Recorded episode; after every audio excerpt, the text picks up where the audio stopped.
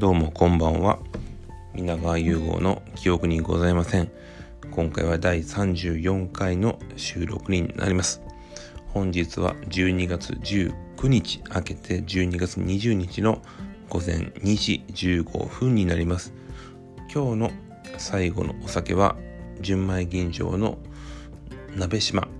日本酒ですね。を冷酒で1杯とちょこっと残ってる、えー、月経感の熱燗この日本酒でいきます。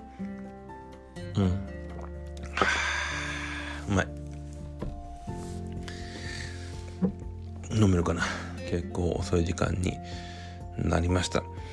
で今日はまあちょっといろいろネタバレをします。一つはえー、おととい金曜日ですね。今日は日曜日なんだけどおととい金曜日に終わった最愛の最終回の話と今日日曜日にあった m 1グランプリの話です。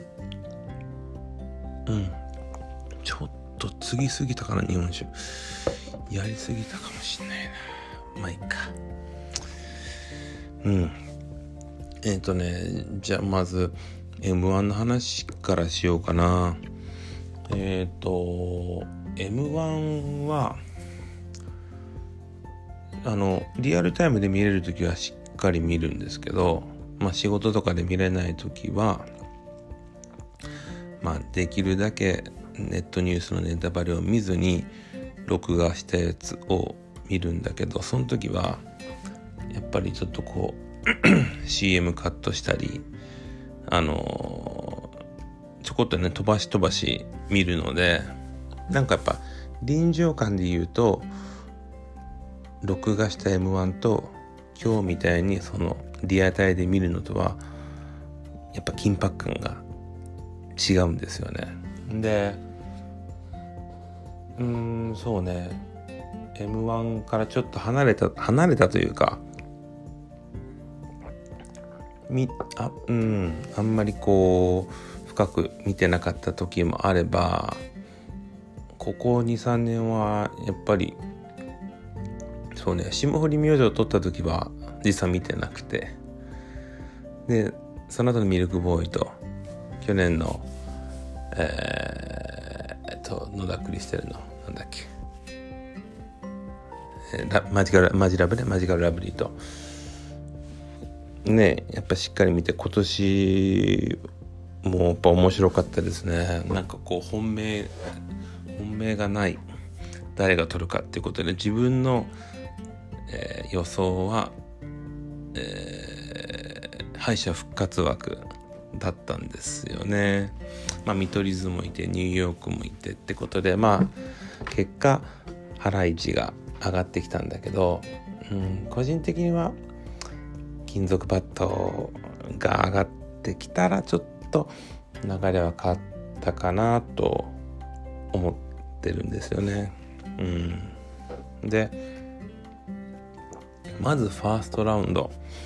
とにかくオズワルドの最初のネタが本当に素晴らしくて当然1位に選ばれるべき。で他、えー、まあそのファイナルラウンドに行く2組は錦鯉、えー、と、えー、インディアンス。これも本当に妥当な結果でしたね。うん。ロングコートダディもものすごく良かったんですよ。うん。多分なんか年末とかいろいろ番組に呼ばれそうだなと思うし。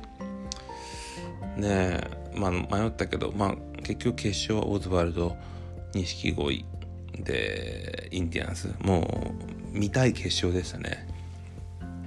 でまあよっぽどファーストラウンドのネタがめちゃめちゃいいとかがなければそんなにその後の2本目のネタは響かないんですよね。ただ時々も1本目がめちゃめちゃ良くてそこがなんか結局響いてしまうパターンもあるんだけど今回の1本目に関してはまあフラットな状況で2本目を見れたと。で僕は個人的には2本目のインディアンスが一番面白かったです。うん。特にもう中の下りうまいなと思うしやっぱりその田淵さんかな。手数が多いんですよ。とにかくボケの数が多い。ねええー、っとあのダメだ。今日酔っ払ってるから。あのー、えー、っと出てこない。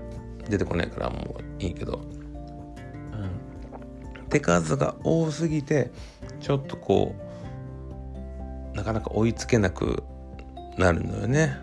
うん。そこがいかんかったんかなわからんけど。でオズワルドの2本目は正直うんちょっと弱いかなとは思いました。だからまあ優勝は錦鯉はまあなね優勝になったことで特に反論はないと思うしめちゃめちゃ感動しましたよね。もう長谷川さんのあの号泣ちょっとやっぱね50歳最年長ファイナリストで優勝。なんかドラマもあるしね。いやめちゃめちゃ良かったです。あの相方の人なんだっけ山本さん。僕の1個上なんですよね年。1個上に全然見えないけど。うん。いやいい大会でした。ランジャタイもあの結果結果一番あの話題になるんじゃないかなと思うし。うーんと審査員の7人は最近固定されてきて個人的にはすごくいいと思ってます。やっぱりあのねサンドイッチマンのねえっ、と伊達さんじゃなくて。もうダメだ。飲みすぎたかなサンドイッチマンのね。えっ、ー、となんだ。ダメだね。サンドイッチマンのえー、そうそう富澤さんね。とナイツの花輪さんと中川家の礼二さんとやっぱりねあの本当に真剣に採点してるところが好感度好感持てるしそして巨人師匠の一番こうね芸人厳しいけど芸人愛にのこもったコメントいいですよね見ててすごく勉強になるしだからちょっと志らくさんだけ どうなんかなと思うけど、まあ、バランス的にはいいのかなと思ってて、うん、今のこの M1 体制はすごく好感が持てます。で、熱感が空きました。さてさて、ちょっと冷酒入れすぎたかな。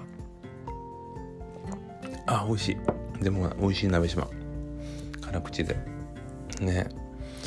そんな感じで M1 は面白かったですねあの個人的な好き嫌いで言うとオズワルドにとってほしかったので来年こそはそして来年はちゃんとニューヨークと見取り図もちゃんと上に上がってきてのまあ本大会が見たいですね。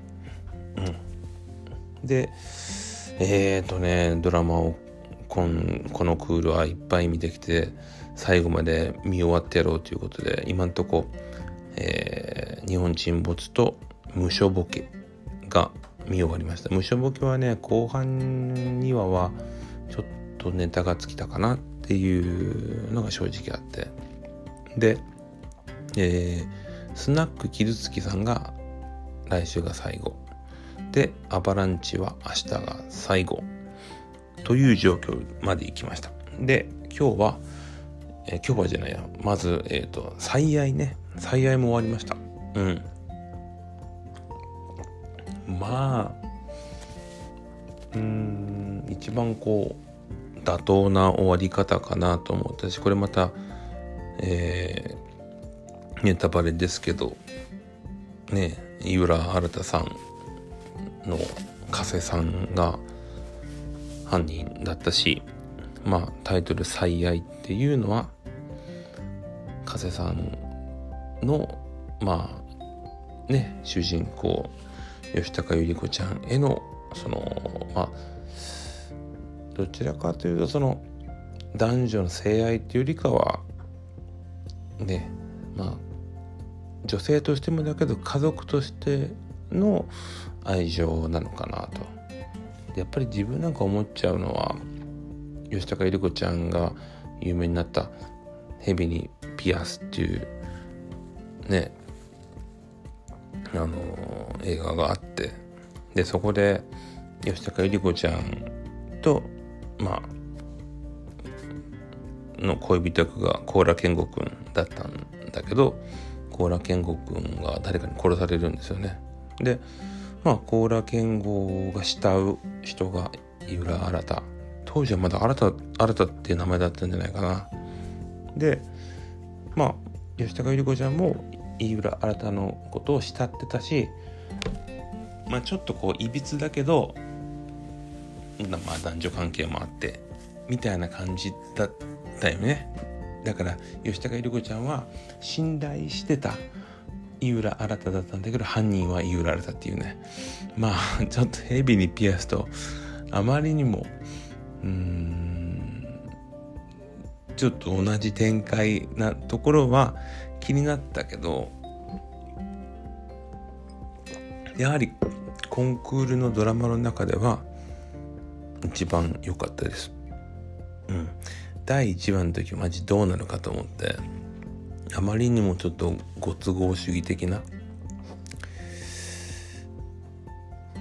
うん思いもあったけどやっぱりねこれ最初から言ってるけど僕は吉高由里子ちゃんのドラマに外れなしと思ってるし彼女が選んでるのか彼女のマネージャーなり会社がのセレクトがすごく優れてるのか分かんないけど吉高由里子さんがやっぱりドラマ映えする。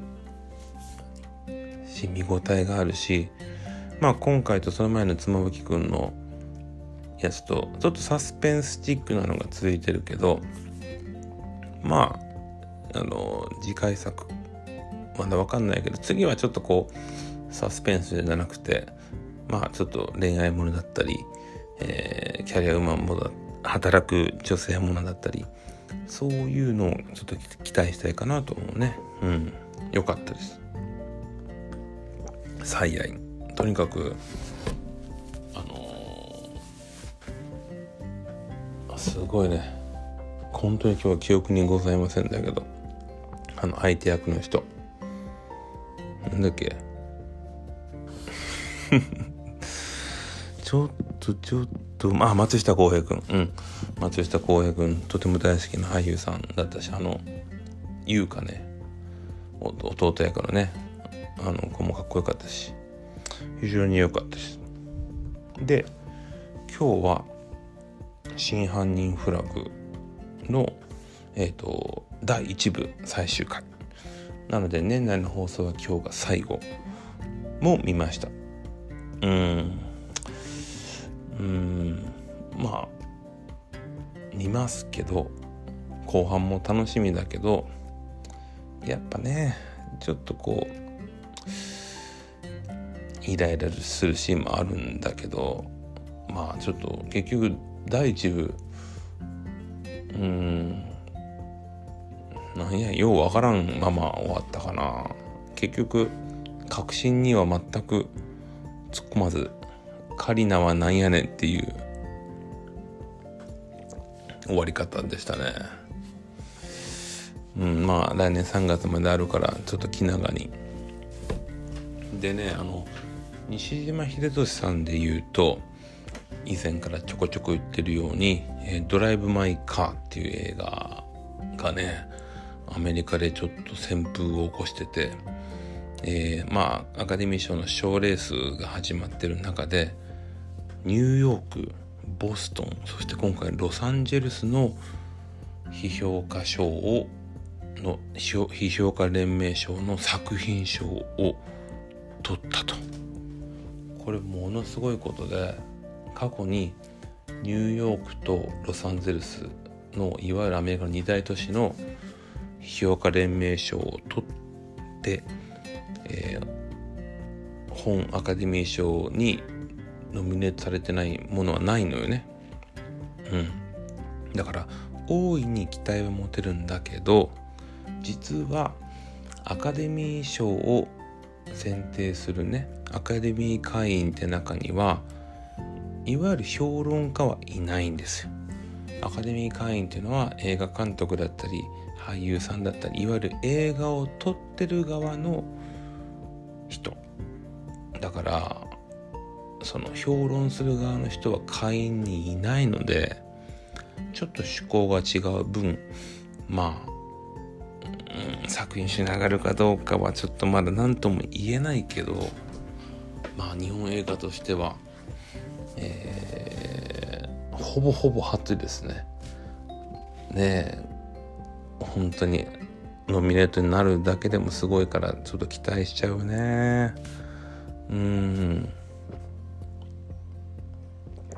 まあ本当に素晴らしい作品だし今年は自分の中でナンバーワンなので、えっと、劇場でもやってないのでね DVD が出たら是非ご覧になっていただきたいなと思ってます。うん。もうちょっとお酒があるから。今日はねえっ、ー、とこの週末はあの月に一で行ってる息の当直でしたね。まあまあ穏やかなうん寒くなってきたけどそんなに大変じゃなかったかな。うんそう。なんか自分の中ではちょっと邪道と思って手を出してない禁断の手口にちょっと手を出してしまったんですよ。うん。何かというと倍速再生。ね。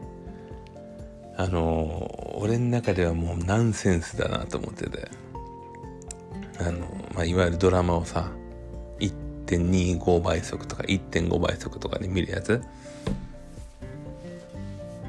に手を出しちゃったのよねうーんでもねやってみると全然全然 OK なのね。あの当然言葉って OK けどあの映画には絶対しません。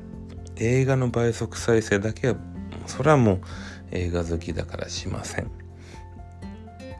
ただドラマに関してはちょっとね海外ドラマはいろいろ追っかけたいのもあるので倍速再生は今後はちょっとこう利用させてもらって今見てるのが、えー、ペーパーハウスっていうのでえっ、ー、と今シーズン5はなってて今自分はシーズン3なんだけどまあシーズン12見るのにまあまあ何ヶ月かかかってたのがシーズン3に関してはその倍速再生のおかげで今日一日で一日この週末で見終わったしもともとスペイン語だから。うん。まあ英語も喋れんけども。そんなに言語へのこだわりもないので。えよかったですよ。見終わって。うん。だって年内にちょっとイカゲームも見たいし地獄が呼んでる？韓国映画で見たいのが何本かあるから。もう韓国映画ももう倍速でちょっとじゃあどうやけどカバーしたいなと。うん。そう。やっぱドラマ手伸ばしすぎたらねと思うからうん。なかなかジレンマだけどね。えっと来年のドラマもねえー、っとまあ今のところ大河ドラマと真犯人フラグが決まっててその2本で行こうと。でミステリという流れも原作漫画読んでて見るつもりだったけど今回はもうちょっと見ません。うん、他のにやってる。あとね、阿部寛さんのなんか海の警察みたいなやつも面白そうだけど、見ない。松潤のやつも面白そうだけど見ない唯一ちょっと気になるのはあのえっとあれダメだな。ダメ。でも今ネットで調べようと思ったけど。なんだっけ。あーすごい。ちょっと調べるわ。えー、っとなんだっけな。てね。えー、っとこのあそうそう。なんて読むんだっけ？あそうそう。ごめんね。黒木華ちゃんのねドラマ。これはちょっと気になるのね。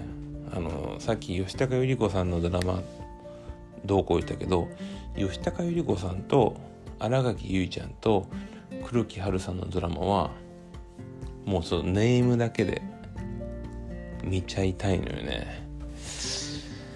そこだけちょっと気になってます。黒木華さんのやつね。見るかもしれん。うん。でね来年の目標はねこう今夜中に一人で晩酌しながらドラマ見てたドラマ見てたんだけどその時間をちゃんと映画を見ようと思う。そう。だから「記憶にございません」の前にはちゃんと映画を見て少しその映画の感想とかを言いたいなと。うん。今年そして一昨年とほとんど映画を見れてなくて映画への情熱が少し下がってきてたのであのうん。映画の話もできたらなと思ってます。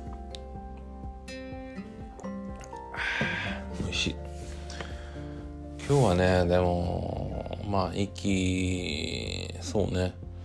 息でさ息でさっていうかさこれあのちょっとお医者さんのあのバイトあるある？我々はお泊まりのあの当直をするんだけど結局あの泊まりの時に一番心配なのって途中でお腹が空くことが僕は心配なのよ。あのそれは夕飯もちゃんと食べるけど夜中に腹減った時にその食べる何か手段がないことが不安なの。コンビニに途中で買いに行けるわけでもないし。だから一応の保険としてなんかこう夜食を買うんですよ。で僕は夜食に関しては毎回ポテトチップスを買うの。ね。40過ぎて夜中にポテトチップスはダメなんだけどなんとなく頑張って働いてるんだからそれぐらい自分甘えてもいいだろう的なところがあってそのお腹空いた保険にポテチを買うんだけど食うた試しがないのよ。意外と。あの夜ご飯をねちゃんとしっかり食べるんですよ。というのもその病院の当直の時のご飯ってあの病院食を食べるの。で病院食はやっぱちょっと物足りんから自分はプラスあの他弁のおかずだけ頼むのよ。他弁っていうかホットモットね。だからまあまあなちゃんとした量の夕飯を食べるからほぼほぼ必要はなくてしかも今回も買ったけどまあ食べない。でいつもそのポテチを結局家に持って帰ってくるのが逆逆流ルーティン。うん。しかもいつもそのポテチ用にちゃんとコーラまで買うんだけどそのコーラももう飲まんもんね。うん。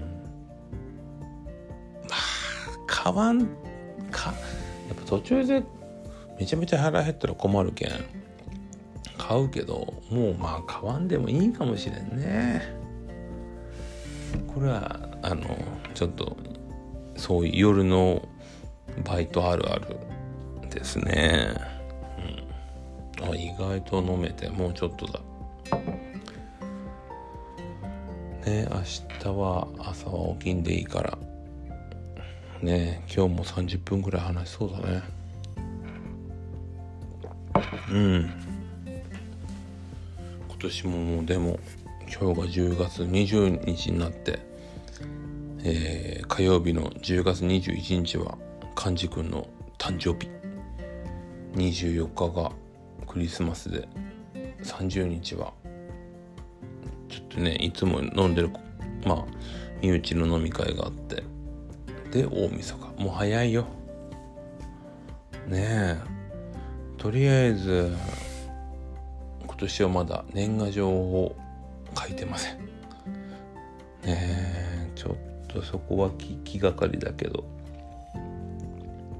早いね1年も。うん。まあやり残した。ことはないかな。うん。とにかくドラマをちゃんと見終われてよかったな。明日はバランチ楽しみだし。